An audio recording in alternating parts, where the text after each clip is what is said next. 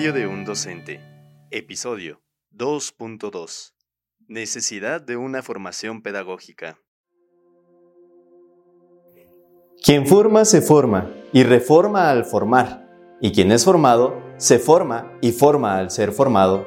Pablo Freire. Ahora, ¿qué sigue? Ya estoy en el mundo de la docencia. La bienvenida ha sido variada y en contextos que me darán la oportunidad de crecer en el día a día, sin lugar a dudas. Recordarás que ya he mencionado que yo soy un docente por accidente, y no me apena decirlo, así comenzó mi historia, misma que se ha ido construyendo en el paso del tiempo. Al pasar de los años, el tiempo de estar en las aulas y en espacios educativos donde se va dando la ocasión de poder compartir la alegría de mi ser docente.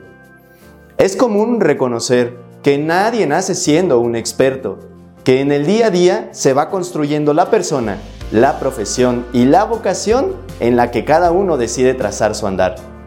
En un ejercicio de sinceridad conmigo, ya que he entrado a las aulas, me reconocí con mis limitaciones y sin herramientas pedagógicas que me vayan orientando en el proceso de poder compartir una clase. Cada docente es o se hace consciente de que su labor es doble, acompañar los procesos de aprendizaje de cada uno de los alumnos y reconocer que al ser un acompañante necesita dejarse acompañar por alguien más.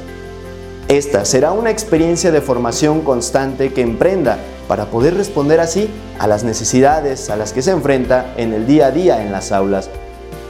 Al llegar a la primera dirección recuerdo, donde me abrieron las puertas para poder iniciar en este campo docente, la directora me entregará un paquete de hojas que requiero conocer y me explica los tiempos en que debo entregar para su revisión y los procesos administrativos que debo seguir. Al hacer un reconocimiento personal de aquello, me encontraré con las listas de asistencia. Sin duda, este documento es conocido y no genera ningún problema. Su llenado resulta fácil y familiar, aunque la esencia de esa lista va más allá, pues se convierte en la oportunidad de humanizar una hoja impresa, de darle vida en cada pase de lista, de generar el vínculo con los ahí inscritos y de tocar no solo sus capacidades cognitivas, sino también tener la oportunidad de llegar a sus corazones y poder así transformar. Pero eso no es todo. Aparece un documento más, una hoja para hacer mi registro como trabajador y todos los datos que me identificarán como un contribuyente para el sistema de administración de nuestro país y que en la institución me hacen merecedor de un salario. Fue en la oficina administrativa donde recibí mi primera lección de contabilidad y de números. Después de ya muchos años sin saber de matemáticas y mucho menos de contabilidad. También encontraré dos documentos más, distintos entre sí, pero que comparten una sola misión, planear el proceso de enseñanza y aprendizaje. Dichos documentos eran titulados 1. Planeación y 2. Secuencia didáctica. Fue ahí donde comenzaron los retos, Pareciera fácil llegar a un salón de clases, presentarse, pasar lista y exponer los contenidos que se habían preparado un día anterior. En el aula ideal, todos los alumnos están atentos a tomar sus apuntes, dispuestos a escuchar al docente, participar en las actividades, resolver juntos los ejercicios y culminar con un aprendizaje adquirido. Sin embargo, la realidad no siempre es así. Es verdad que como un profesionista que llega al aula, poseo conocimientos de mi área, y tengo la seguridad de poder decir, no sé si explicar, pero me esforzaré por hacerlo así. Cruzar la puerta del salón con la mochila, la lista, el libro de texto y unos plumones no es suficiente. Es encontrar un aula que tiene muchos sonidos, que cada alumno lleva un ritmo distinto, que algunos están en sintonía con el profesor, pero que son muchos los que llevan un compás diferente. ¿Cómo llevar a todos los conocimientos que deseo compartir? Ahí cobra relevancia la planeación y la secuencia. La educación no es un ejercicio de improvisación, aunque en ocasiones se convierte esta en un recurso. Dar una clase es un proceso que tiene un objetivo claro, que persigue sus propias metas y tiempos de aplicación.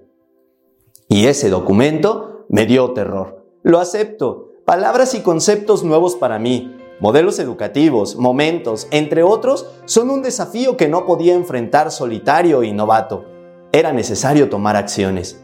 Así, motivado por un director a quien conocía de algunos años, me apoyó para entender qué es lo que me pedían y darme luces para poder entrar así en el aula de una manera distinta.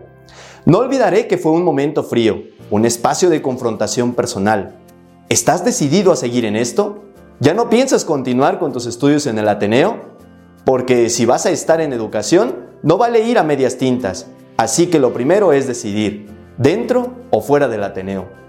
Por un arrebato casi inmediato, recuerdo que respondí, quiero ser maestro. Así comienza una cátedra que compartirá conmigo. Me regalará algunos materiales y me da algunos consejos que se convierten así en el primer docente para este novato profesor. Pasados los meses me invita a no quedarme con la licenciatura y buscar mi superación como maestro. Me vincula con una institución y me da la oportunidad de entrevistarme con la coordinadora de posgrado. Una figura que recuerdo también con mucho cariño es a la doctora Peña Valenzuela quien con trato amable me atendió y me acepta para iniciar el posgrado en docencia. Así, la decisión se ve reforzada. Consciente ya de mis limitaciones, pero también de mi compromiso como educador, es tiempo de tomar una acción concreta. Los retos se presentan, el ingreso es poco, la carga horaria relativamente es mínima y entonces se torna complejo. Además, es enfrentar los desafíos que en la misma familia se presentan y entre los conocidos, Alguien dirá que mejor habría que cambiar de carrera, pero está decidido, quiero ser maestro. Así, tendré la oportunidad de comenzar los sábados por las mañanas con mi proceso de formación. Conocer a mis compañeros, mis docentes, un mundo de personas en una universidad se convierten en una oportunidad única para poder estar en contacto con el mundo y ahora con una sociedad distinta a la que conocía. Así fue que empezar a escuchar las teorías del aprendizaje, reconocer las etapas de cada uno de los procesos, saber que es muy distinto el dar clase en una primaria y en una licenciatura, conocer los planes y programas de la Secretaría de Educación, las teorías psicológicas, herramientas y estrategias de impartición de clase. Además, como el valor agregado, reconocer a todos mis compañeros, hombres y mujeres que desean superarse, que están en busca de la actualización algunos con más experiencia, otros tantos en la misma condición que yo. Lo común es que estamos en búsqueda de la definición de nuestro ser como docentes.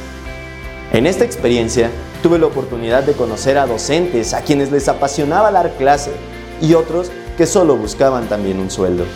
Es difícil olvidar a aquellos maestros que comparten su vida, sus experiencias y sus recuerdos para ayudarte a crecer. Así, Columba, Héctor y Tere Rosillo son docentes que recordaré con un corazón agradecido, pues la pasión por la enseñanza es evidente. Todos preparados en la docencia y educación, nos dan lo mejor de sí en cada una de las clases. Pero también conocí otros tantos docentes que desmotivaron con su actitud pedante frente al alumno, quien en medio de su superego se creían inalcanzables y eso les daba la oportunidad de humillar y ningunear a quien comenzaba en este andar. También me formaron, me ayudaron a entender que no debía ser como ustedes, que no tengo por qué humillar y faltar al respeto al alumno, pues por eso está en un aula, para poder aprender y superarse. Ahora, como docente, incluso a superarme es el reto. A la par, libraba una situación. Me encontraba aún sin mi título profesional, enfrentando los juicios de la sociedad, las críticas de personas significativas y el abandono de las personas que en la anterior etapa se habían convertido en parte importante de mi desarrollo. Egresado en 2012 de la licenciatura, estaba ya en el 2014 y no había avance en el proceso de titulación. Esta situación me lleva a abandonar la maestría, pues no podía continuar con el proceso, por la ausencia de un documento que avalaba mi formación inicial en el ámbito profesional. Fue una decisión dolorosa, pues estaba a escasos dos meses de concluir mi tercer semestre y arrancar con el último. Pero por algo pasan las cosas, siempre lo he considerado así. Así es que me tuve que retirar. La lucha continuó. Recuerdo que fueron años de desolación, que veía la cara más cruel de la humanidad, la mirada indiferente de quien debería tratar con dignidad al hermano, pero aún con ello no desistí. De la mano de un maestro quien en su momento fue responsable de procesos de incorporación de carreras, emprendí el proceso. No podía dejar que la vida pasara. Posteriormente, otro colega se sumará a la lucha. Será la misma Secretaría de Educación quien me dará una respuesta y solicitará a su vez a la institución el reordenamiento de los procesos. Dicha amonestación me ganó cierta cantidad de enemistades, de rumores, pero ya estaba en pie. Buscaba algo, por lo que me había esforzado, mi título profesional. Cambiaron varias veces de gestores de estudios. El último, y con quien acaba esta historia, creía que sería quien me ayudaría a terminar de una manera grata el proceso, pero la realidad fue otra. Eres un pingüe inútil. Palabras que calaron en el corazón y que marcaron el fin de una etapa Nunca seré malagradecido con la institución que formó, que me dio la oportunidad de formarme, pero las personas se equivocan y el desconocimiento fue para aquella persona. Tus palabras me hirieron, pero me hicieron entender que debía culminar que con esa batalla no solo yo, sino otros también se beneficiaron. Recuerdo que ante tu ofensa pensé que este pingüe inútil estaba formando personas, que estaba compartiendo mi fe entre los más difíciles, que servía y que acompañaba procesos de formación en la fe. Este inútil trabajaba convencido de que como humanos cometemos errores, pero que nuestra fe trasciende al hombre, que estaba colocada en Dios y entonces debía seguir apostando. Así, el 14 de septiembre del 2016 la noticia esperada había llegado. Tenía por fin título profesional, cuatro años después. Años que no se acumulaban a la experiencia como titulado, pero que por fin podría culminar un proceso doloroso. De nuevo, mi proceso de formación debe seguir.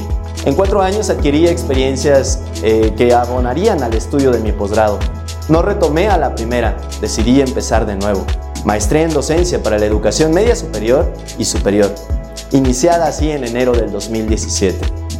El docente nunca deja de aprender. Aprenderá en las aulas, en los pasillos, en los patios, con sus colegas y también con los demás actores del sistema educativo, los alumnos, los padres de familia y todas aquellas personas que comparten procesos educativos.